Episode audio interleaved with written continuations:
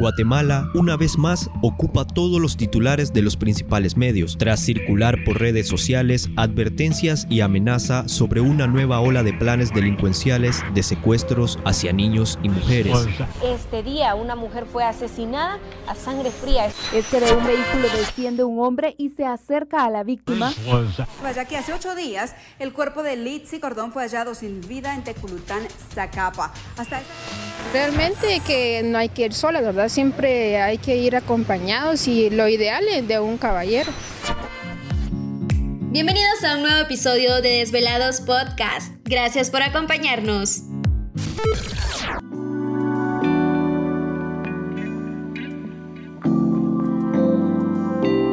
¿Qué tal amigos? Bienvenidos al cuarto episodio de Desvelados Podcast. Mi nombre es Alex Pérez, pero antes que nada, buenos días, buenas tardes y buenas noches. No sé a qué horas van a escuchar este podcast. Bienvenidos a este espacio que creamos con la idea de poder compartir nuestros eh, pensamientos eh, a través de lo que hemos vivido, a través de lo que eh, vivimos en el diario vivir. Bueno, vamos a dar la bienvenida a nuestra compañera Ischel que nos acompaña. Hola, ¿qué tal? Un gusto poder platicar con todos ustedes, poder volverles a saludar. Em, pues muy emocionada por lo que vamos a poder platicar en el podcast de, de, hoy.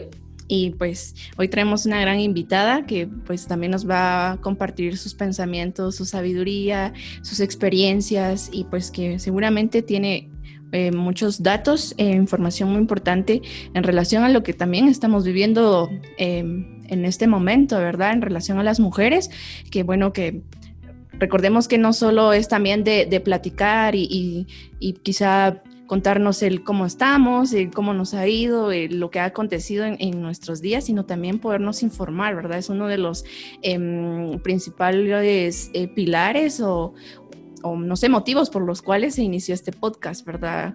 Eh, y estos episodios y pues la idea también es que entre todos podamos construirnos la, enseñanza y pues por ahí también informarnos. Sí, correcto. Y es que eh, últimamente en, el país, más en los últimos tres meses, se ha activado muchas alertas eh, respecto al secuestro y, violación de mujeres en nuestro medio y justamente hoy vamos a platicar del femicidio y secuestros de mujeres en, Guatemala, pero antes que nada, Ischel nos eh, va a presentar nuestra invitada especial en este episodio. Eh, muy bien, para el episodio de hoy tenemos como, invitada a Lenina García. Eh, Lenina es maestra de educación primaria y educadora popular, estudiante de lengua y literatura de la USAC, defensora de los derechos humanos y ex representante estudiantil de la Asociación de Estudiantes Universitarios Oliverio Castañeda de León, AEU. Eh, Lenina, bienvenida. Hola, mucho gusto en saludarles. Gracias por la invitación a ser parte de este programa. Para mí es un gusto compartir con ustedes y también socializar estas experiencias. Gracias. No, gracias eh, a ti. Eh, últimamente en, medios de comunicaciones eh, masivos a veces la información a veces se desvía y pues vamos a tratar la manera de compartir de nuestro punto de vista y desde nuestras experiencias. bueno, según publicado en, Prensa Libre el 17 de octubre, según el portal del Observatorio de las Mujeres del Ministerio Público, hasta el momento, hasta el 21 de septiembre recién pasado, la, alerta Isabela Claudina registraba un 82% de mujeres eh, localizadas y cuatro de ellas desaparecidas a diario en el país. Y eso solo, solo es en, la alerta Isabel eh, Claudina. Y eh, en la alerta Alba Kenneth es aún más la cantidad de mujeres secuestradas y desaparecidas en estos últimos días.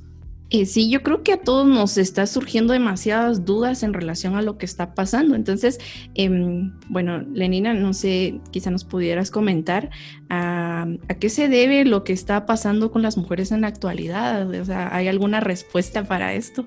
Sí, bueno, yo primero quisiera mencionar que em, en Guatemala hemos vivido bajo un sistema patriarcal y machista desde siempre digamos que esta realidad ahora por los medios de comunicación y por todas las cifras que conocemos está saliendo a relucir con mayor fuerza, pero la violencia contra las mujeres siempre ha existido, lamentablemente, y mm, en los últimos años lo que ha ocurrido es que como los derechos de las mujeres también han cobrado más más renombre y hay más mujeres hablando del tema, es que ahora sí se está como poniendo sobre la mesa la problemática, pero lamentablemente es una realidad que, que ha existido en Guatemala. Y mm, siento que este encrudecimiento de la violencia también responde a que a raíz de la pandemia también hubo un incremento de casos de violencia doméstica en los hogares porque pues las mujeres se quedaban en la casa haciendo labores de cuidado y todo, pero también al estar en, el mismo lugar de, de, vivienda y al compartir y además con la presión del estrés por la pandemia y todo lo que ocurre, se incrementaron también los casos de violencia en, en las casas, digamos como violencia intrafamiliar. Y pues ahora que nuevamente se reapertura el país, es, digamos, este, como que se nota, digamos, esa relación también de la delincuencia, del crimen organizado, de los femicidios, ahora que nuevamente se reapertura el país. Entonces creo que responde también como a los contextos de la pandemia y cómo ahora se está desarrollando todo en Guatemala, pero sí resaltaría que es como una realidad que siempre ha estado allí y em, también que, digamos, siempre hablamos que cuando las mujeres empiezan a, defender sus derechos públicamente o en movilizaciones o en acciones públicas, también hay una respuesta de ese sistema patriarcal que se niega a garantizar mejores condiciones de vida para las mujeres. Entonces, a raíz de estos asesinatos también han habido movilizaciones en diferentes departamentos, mujeres que están alzando la voz, entonces, no es casualidad que también como que ante una reacción haya una respuesta de parte de ese sistema. Y otro análisis que he estado leyendo en estos días es que hay que analizar también con cuidado el, actual panorama del gobierno de Alejandro Yamatei, que pues también tiene antecedentes de, mm, digamos, de de violentar los derechos humanos, las garantías de las personas y también antecedentes de ejecuciones extrajudiciales. Entonces, no sería casualidad que también sea una especie de crear terror en la población ahora que se está denunciando todo lo que está pasando en la pandemia, los, el desfalco que se ha hecho de los recursos para el manejo de la crisis.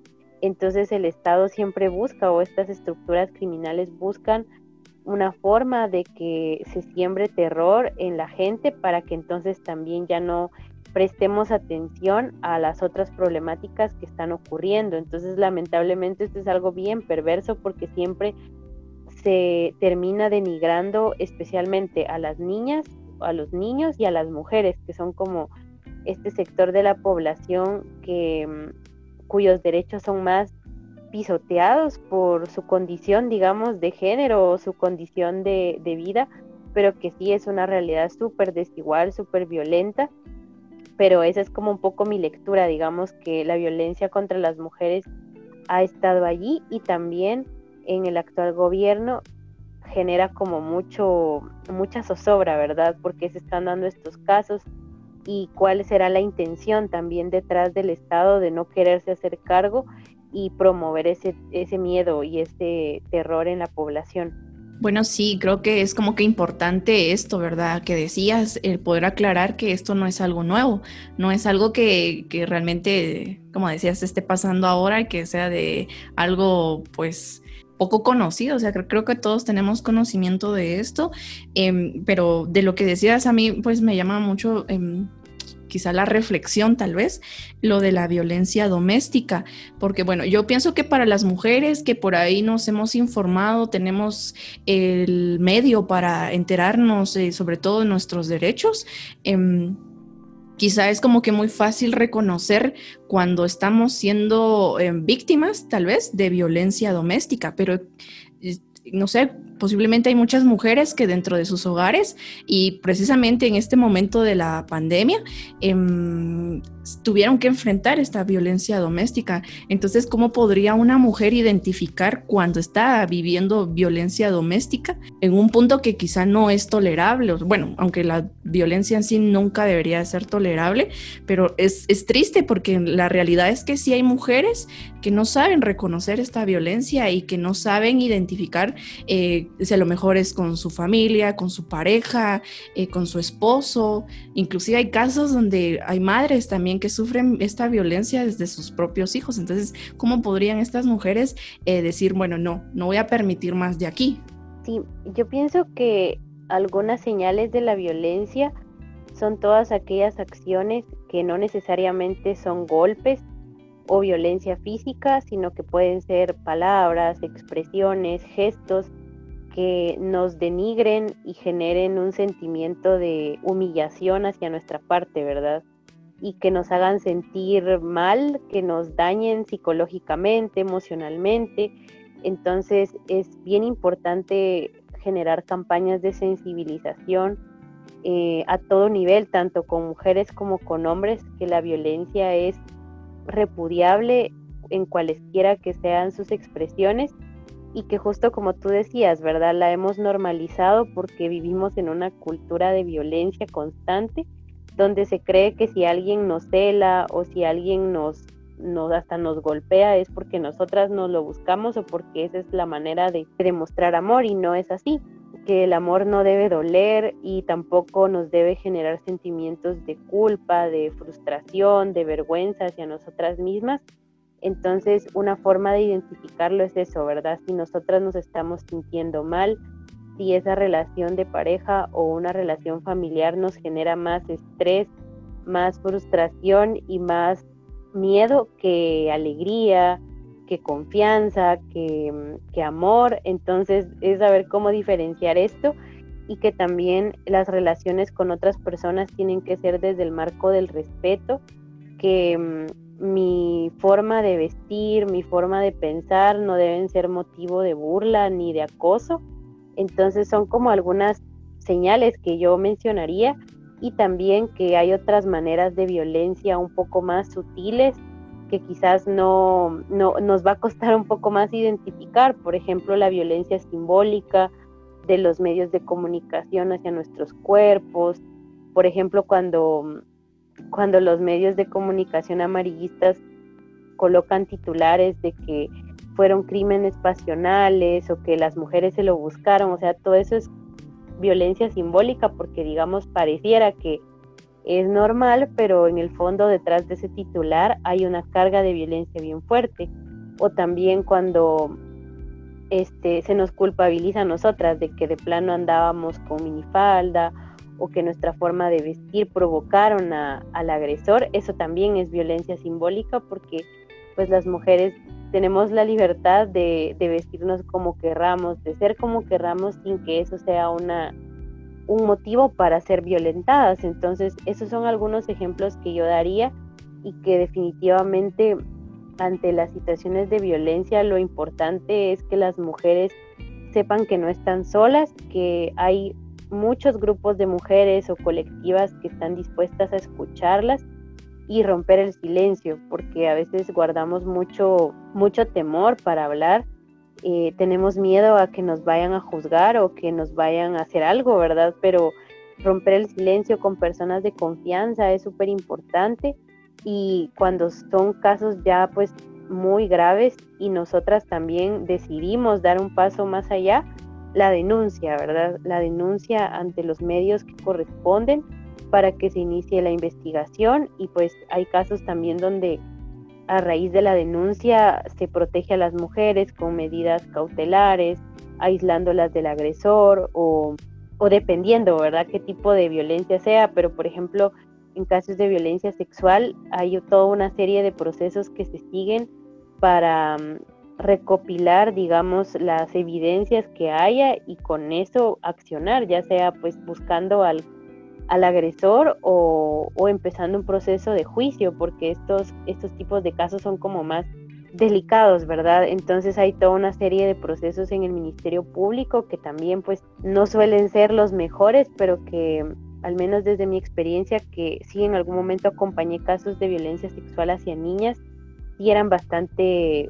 eficientes, digamos, porque como hay un interés superior del niño que se protege desde la, desde la Convención de los Derechos del Niño y todas las leyes que amparan a la niñez, entonces la respuesta es más inmediata, digamos. Pero lo más importante es eso, romper el silencio, saber que no estamos solas y que tenemos derecho a una vida libre de violencia de cualquier parte que venga, ¿verdad? Ya sea de nuestro trabajo, de nuestra familia, de nuestra pareja, tenemos derecho a vivir una vida libre de violencia.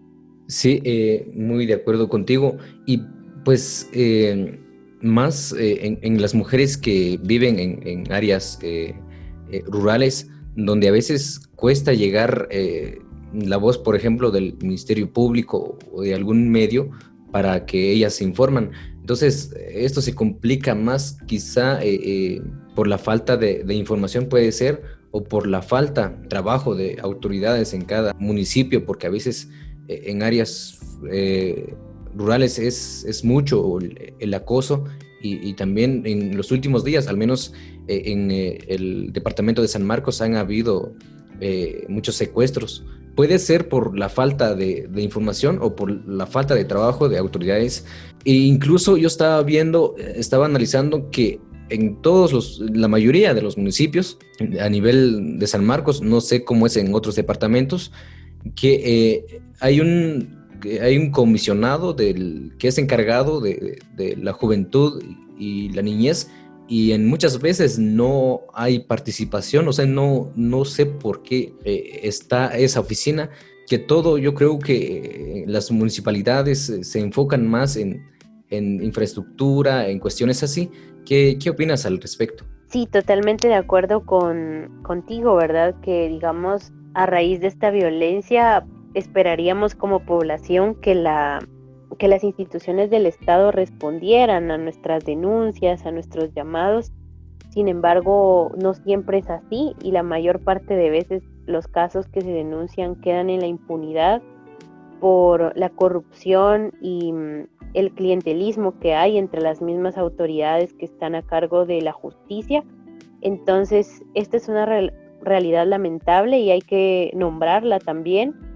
Y siento que mm, es tarea también de la población encontrar esas maneras autónomas de cómo acuerpar a las mujeres y cómo promover una vida libre de violencia, porque definitivamente el Estado no siempre da una respuesta. Entonces es muy importante crear estas redes de apoyo entre mujeres, de mm, creer en los testimonios de las mujeres cuando están denunciando y también apostarle mucho a estas campañas de sensibilización que les mencionaba, con familias, con madres, con padres, con niñez y juventud, porque de esta forma es como la gente se va empoderando de sus derechos y también exige a las autoridades que asuman su papel.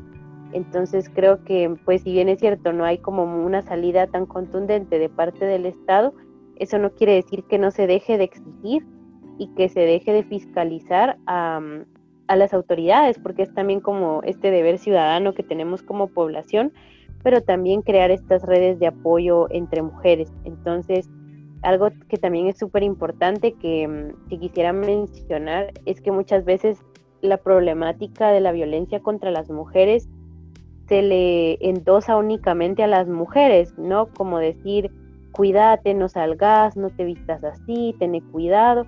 Y qué pasa, digamos, también con la cuota de responsabilidad de los hombres, que en este caso son las personas que más agreden y que más están promoviendo esta violencia a todo nivel. Entonces estas campañas educativas también tienen que ir enfocadas a crear otras formas de, de convivencia y que los hombres también se cuestionen sus privilegios en un sistema patriarcal, que mm, aprendan otras maneras de convivir que no sean desde la manipulación, desde el odio y la misoginia hacia las mujeres, o de cosificarlas como un objeto, porque todo esto, como les decía, es parte de un sistema patriarcal que viene a todo nivel y lo podíamos ver, lo podemos ver reflejado en el Estado donde la mayor parte de gobernantes son hombres, los ministros son hombres. Este, también pues se hizo viral ahí una foto de cuando Yamatei hizo una conferencia de prensa y la ministra de salud está en la esquina. O sea, todo eso es una cultura patriarcal que se ha impregnado en la sociedad y es algo a todo nivel. Entonces, la educación también es una forma de transformar esta realidad que desde la niñez se cambien esas, esos paradigmas de pensamiento y que se promueva la, la igualdad de género y el respeto, ¿verdad? El respeto a las mujeres, a la diversidad y a todo lo que rompa, digamos, con los esquemas socialmente establecidos. Entonces, creo que por ahí sería también como la apuesta. Exacto. Eh, de hecho, hay eh, una redacción de, prensa libre donde, donde dice que en los últimos 18 años las prácticas en el Congreso parecen ser como que las mismas. A finales eh, de la legislatura pasada se presentó la iniciativa de ley contra el acoso callejero en este caso y otras formas de violencia contra la mujer que pretende multar cualquier práctica de acoso pero ni siquiera se ha presentado eh, al Pleno. Eh, estaba leyendo acerca de, sobre esta nota, igual en, han habido como iniciativas de ley para hacer leyes en, contra de la, de la, violencia, pero a veces solo pues, se presenta en, en, el Congreso como primer debate o algo así y ahí nada más se queda, al final nunca llegan a un acuerdo y pues es muy lamentable cómo está el, manejo desde el Estado. Sí, bueno, yo creo que pues es muy lamentable todo lo que ocurre porque como bien decía Lenina, esto no es algo que se esté dando ahora, es algo que, que es histórico y que también es estructural, o sea, sí vivimos en un sistema social que está estructurado eh, de una manera patriarcal y en este sentido pues existimos muchas personas y que estamos desfavorecidas con esto, ¿verdad? Pero más allá de quizá estar favorecido no, que quizá existe mucha violencia que se genera en este sistema hacia los pueblos indígenas, hacia las mujeres en este caso, que pues lo, que estamos hablando, ¿no? Y pues es muy lamentable que también es como que tan evidente que existe una despreocupación por parte del Estado, del gobierno, de garantizarnos a nosotras las mujeres el poder... Em, pues caminar, vivir em, sin tener que soportar cualquier tipo de violencia. Encima de eso, pues em, sumarle que la educación que tenemos em, está regida por también este sistema patriarcal que no responde y que no nos informa a la vez, ¿verdad? Y pues como bien decías, yo pienso que también mediante la educación eh, se pueden lograr muchos cambios, muchas transformaciones y que esto es muy importante, ¿no? Inculcarlo desde los hogares.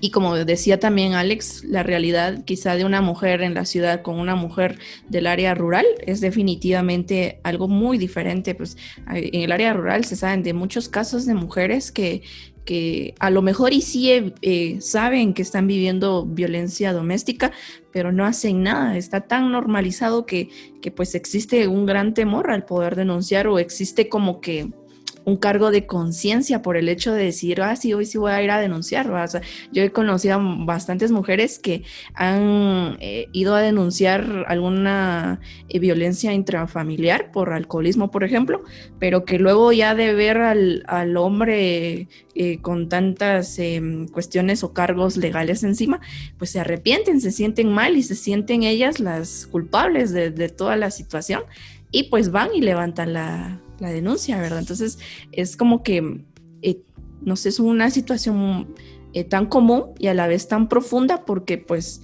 eh, darle como una solución creo que pues va a llevar tiempo, pero a la vez considero que, como decías, es también muy importante tomar en cuenta que entre nosotras nos podemos cuidar y que pues sí, esta sociedad em, no es únicamente el problema, em, no es únicamente problema de las mujeres, sino que estamos hablando de una sociedad que, que educa también, ¿verdad? y que también a la vez va a atacar. Entonces, em, que nosotras eh, tomemos conciencia de esto y que busquemos la forma de cuidarnos entre nosotras es, sumamente importante. Por ejemplo, hace unos días y con unas amigas hablábamos precisamente de esto y pues una em, decía, ah, mucha, yo les voy a enseñar unas técnicas por ahí por, para el día en que, o sea, no solo en este caso, en cualquier otro momento nos podamos defender de cualquier tipo de, violencia y que podamos hacer uso de, estas técnicas en defensa propia. Entonces, pues por ahí nos empezó a surgir la inquietud de poder crear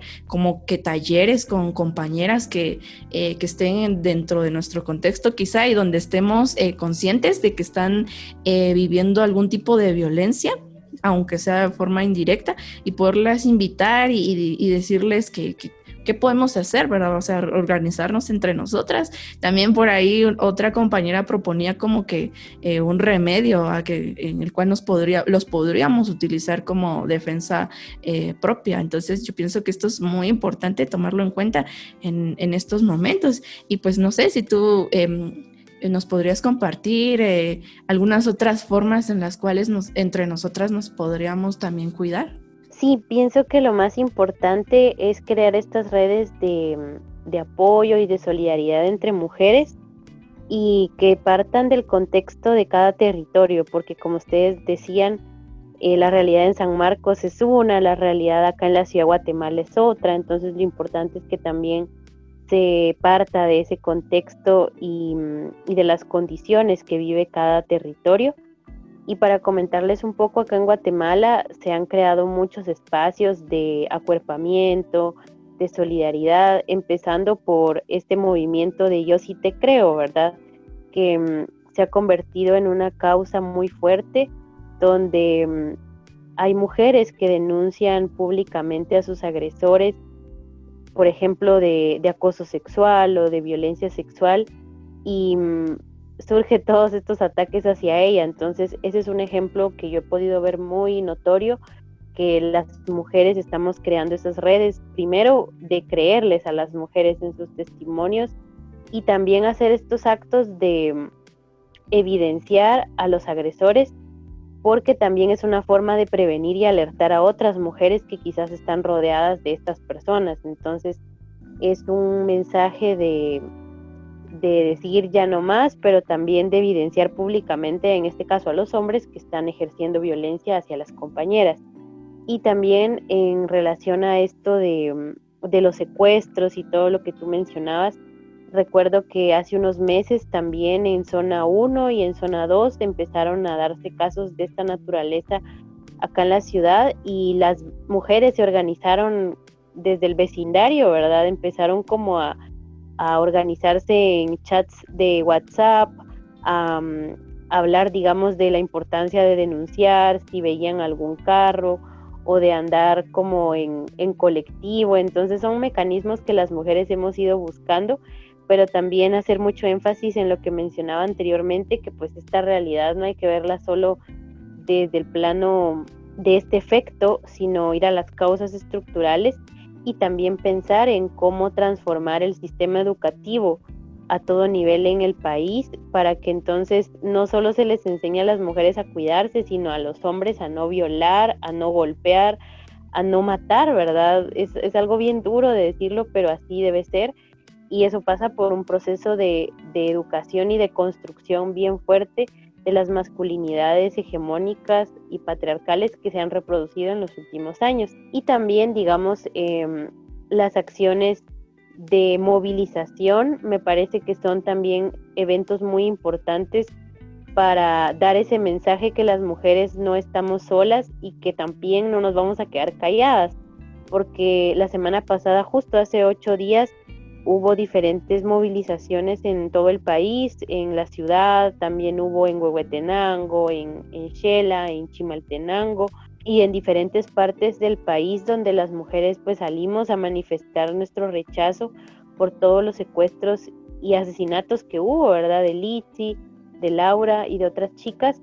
Entonces creo que también ahí en esos espacios donde nos apropiamos de la calle o del espacio público, ahí también vas generando esas redes de apoyo entre mujeres, porque lo que quiere el Estado es eso, que nosotras nos quedemos calladas, que nos quedemos encerradas en nuestras casas, porque salir es muy peligroso, ¿verdad? Es, esto que te mencionaba o que les mencionaba de, crear el terror en la, en la sociedad, de crear esta paranoia también y esta psicosis de decir ya no salgamos porque nos va a pasar esto. Entonces esa es una táctica muy de la guerra, muy de la represión que lamentablemente los gobiernos de turno siguen reproduciendo y, y por eso la organización es bien importante. La organización para mantener la comunicación, para tomar las medidas preventivas obviamente, pero eh, que eso no nos limite o que no nos sí, que no nos drene la energía que tenemos para organizarnos, porque todo lo que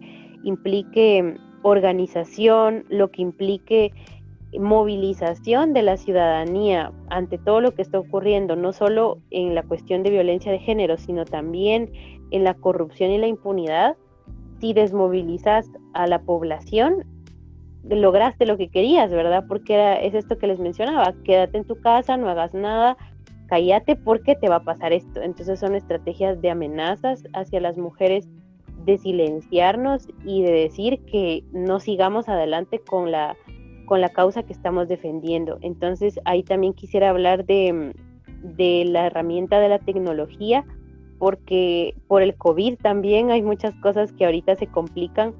Quisiéramos hacer muchas cosas, pero también la pandemia va en aumento entonces, la tecnología, como estos ejercicios que ustedes están haciendo de, crear material informativo, educativo en sus propios territorios es algo bien importante, como también las campañas de activismo en redes sociales son muy, muy buenas y muy valiosas para viralizar un discurso, para viralizar alguna causa y están al alcance de muchas personas. Entonces siento que también a través de las redes sociales se puede generar esa conciencia y que la gente tenga información más verídica de lo que está ocurriendo y poder tender estos puentes a distancia con otras mujeres y otras organizaciones para hacer algo en conjunto.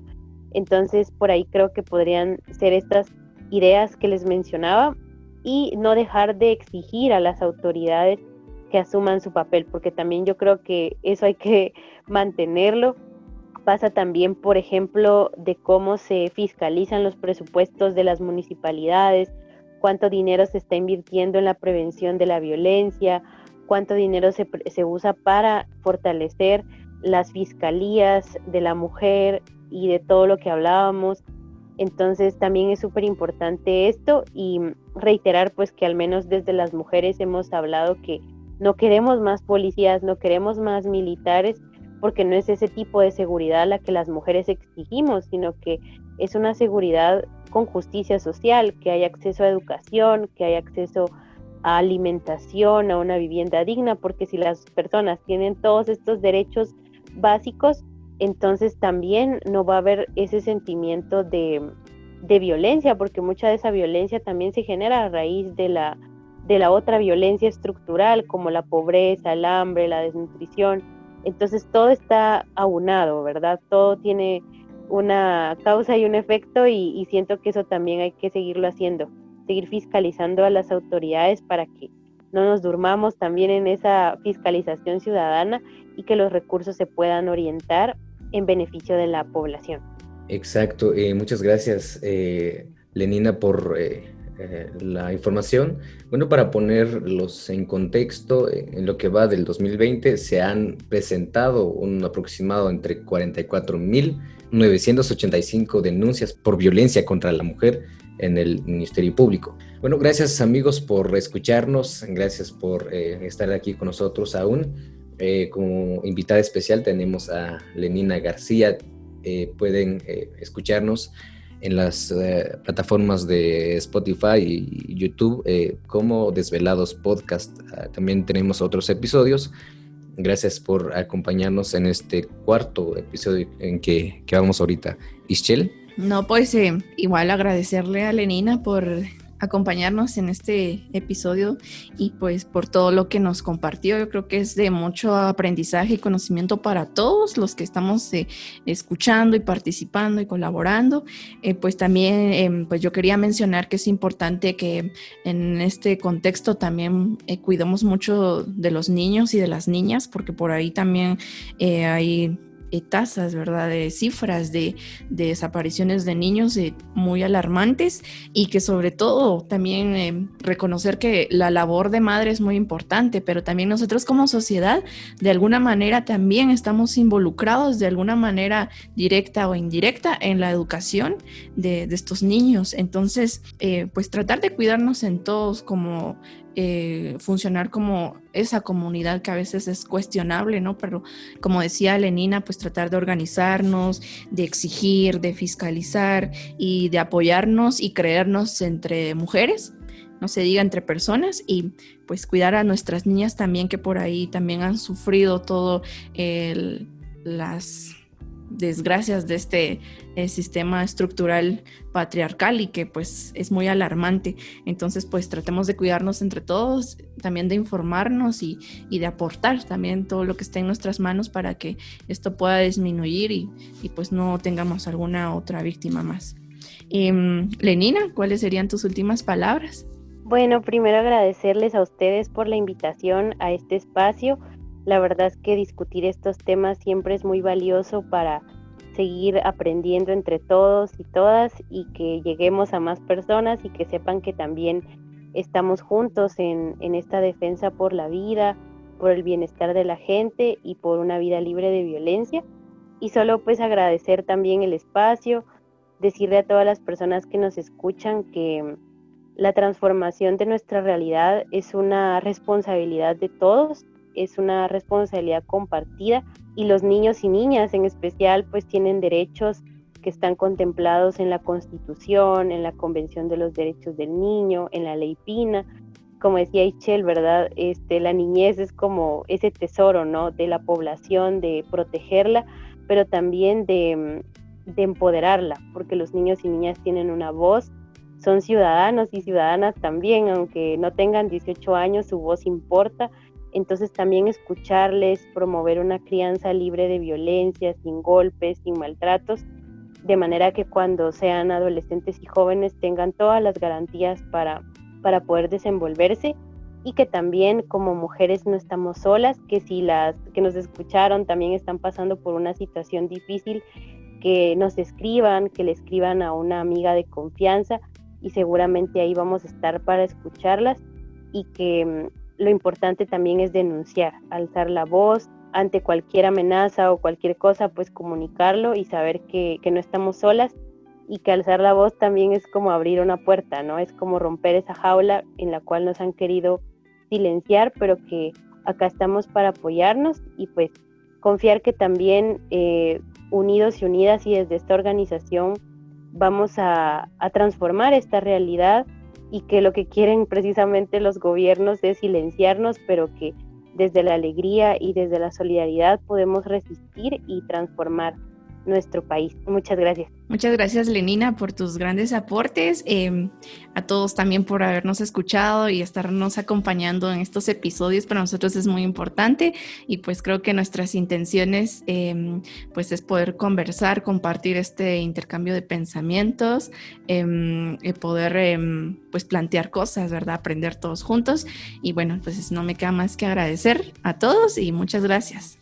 Bueno amigos, gracias por eh, escucharnos en este episodio. Vamos a dejar en la descripción eh, los contactos de Lenina y contactos de Ishel por cualquier eh, información o de repente ustedes quisieran pues platicar o compartir de temas así para poder aprender y pues conocer de nuestro entorno, conocer de lo que está pasando en, en el país. Gracias amigos y bueno, ya nos despedimos. Amor y paz siempre. Nos escuchamos hasta la próxima. Chao. Desvelados Podcast. Gracias por escucharnos.